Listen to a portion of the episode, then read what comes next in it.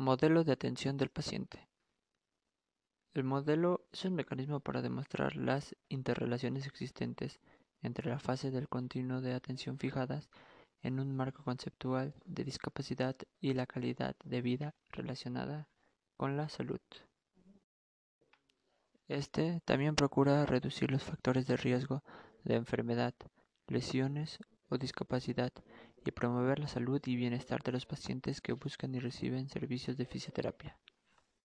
Como propósito es guiar al profesional a través de una serie sistemática de pasos y decisiones destinadas a ayudarlo a él y al paciente a lograr el nivel mayor de función posible.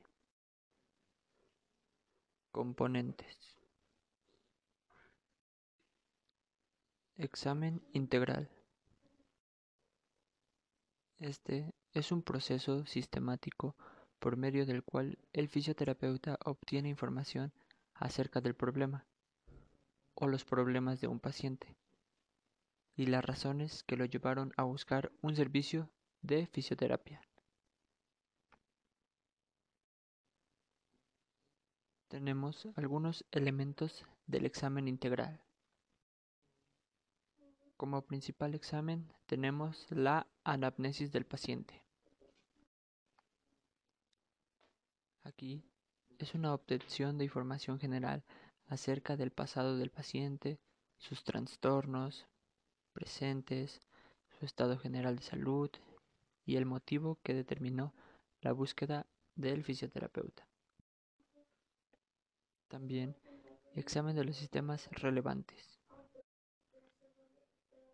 Aquí se verá una evaluación breve pero detallada de los sistemas corporales.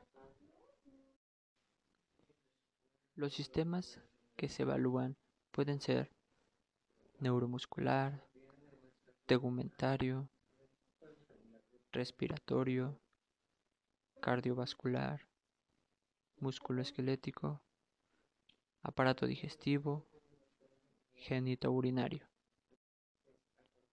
Uno de los propósitos es identificar cualquier anomalía o déficit que requiera estudios adicionales más específicos, ordenadas por el fisioterapeuta o por otro profesional de la salud.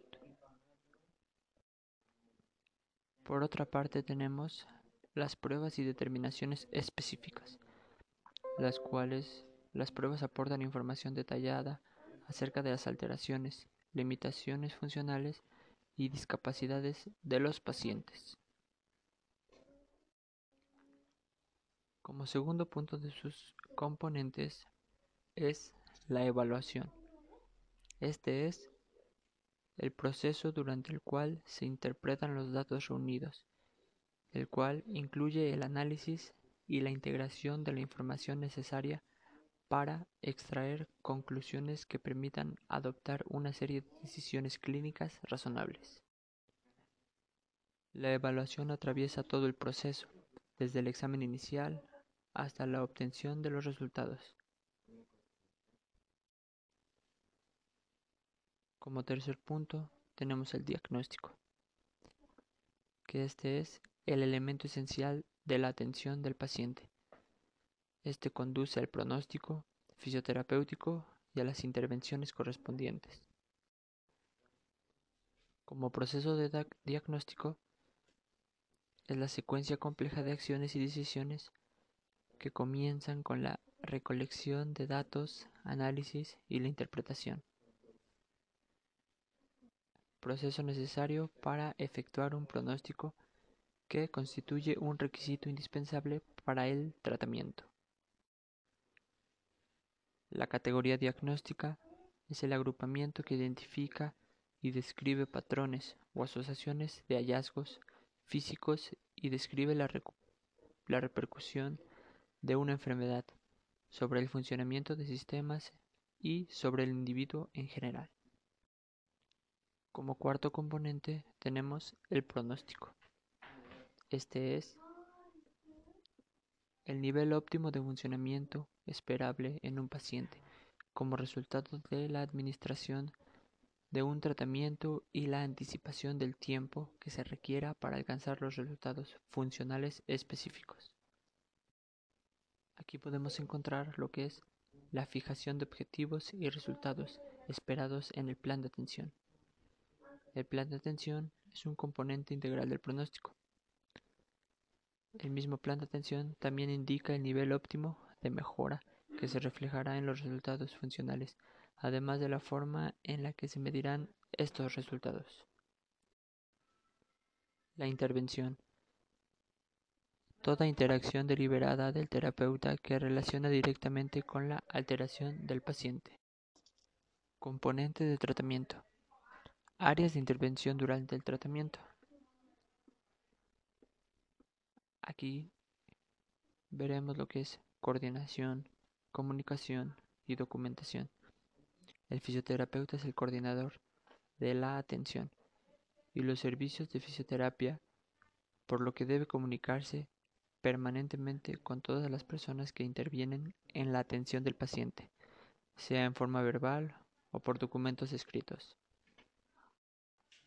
También las intervenciones procedimentales que éstas pertenecen a la categoría de los procedimientos específicos utilizados durante el tratamiento, ya sea ejercicios terapéuticos, entrenamiento funcional, entre otras cosas.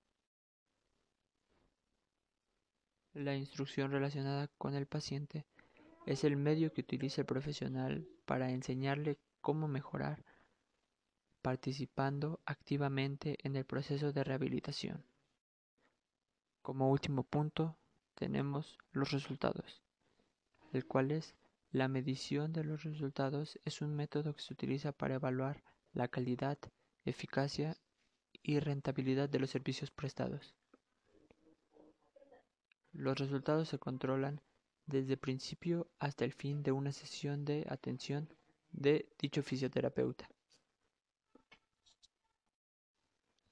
Los objetivos y resultados deben ajustarse según el grado de cambio o de la falta de cambio en el desempeño del paciente, determinado por el nivel de los resultados obtenidos en el intervalo.